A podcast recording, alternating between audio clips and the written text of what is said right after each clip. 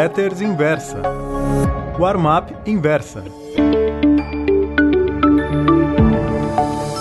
Oi, meus amigos. O título da Warm-up Pro de hoje é Considerações sobre o dólar. Ao ser lançado em 1 de julho de 1994, portanto há pouco mais de 25 anos, o real foi cotado ao par contra o dólar. Só que isso não duraria muito tempo. Claro que começou a subir. Pode estar pensando o leitor que era muito jovem ou talvez nem tivesse nascido naquela ocasião. Errado, meu chapa. Eu rebato. Nos três primeiros meses, o real se valorizou contra a moeda americana. Escaldado por tantos planos de estabilização anteriormente fracassados, o Banco Central, dessa vez presidido por Pedro Malan, elevou as taxas de juros a tal nível que se tornou mau negócio apostar contra o real. Em outubro daquele ano, o dólar chegou a ser vendido a 82 centavos de real.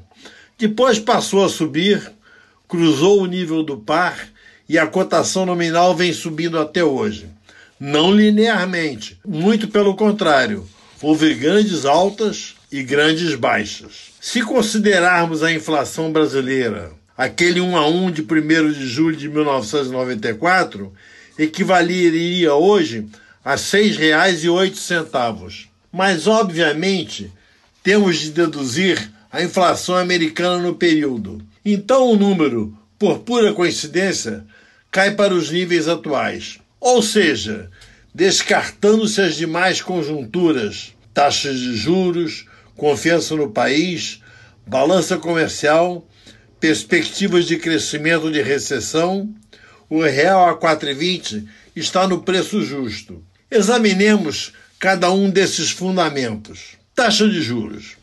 O que sempre manteve o real competitivo foram as nossas taxas. Só que essa mamata acabou. Se o cupom mantiver a tendência de cortes que vem praticando nos últimos tempos, logo os juros reais estarão próximos de zeros ou até negativos. Isso é altista para o dólar. Confiança no país.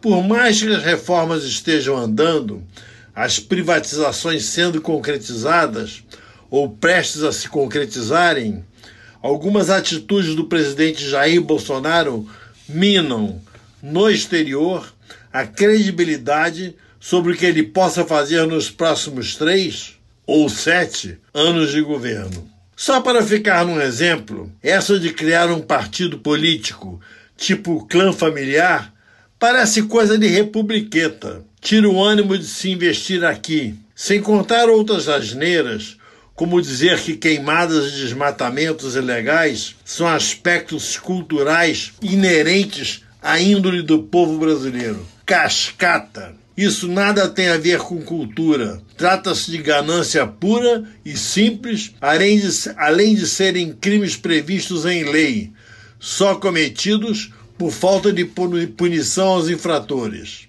Balança comercial. Ainda não começou a reagir à alta do dólar neste ano. Nesse fundamento, o ano de 2019 está sendo uma decepção. Perspectivas de crescimento.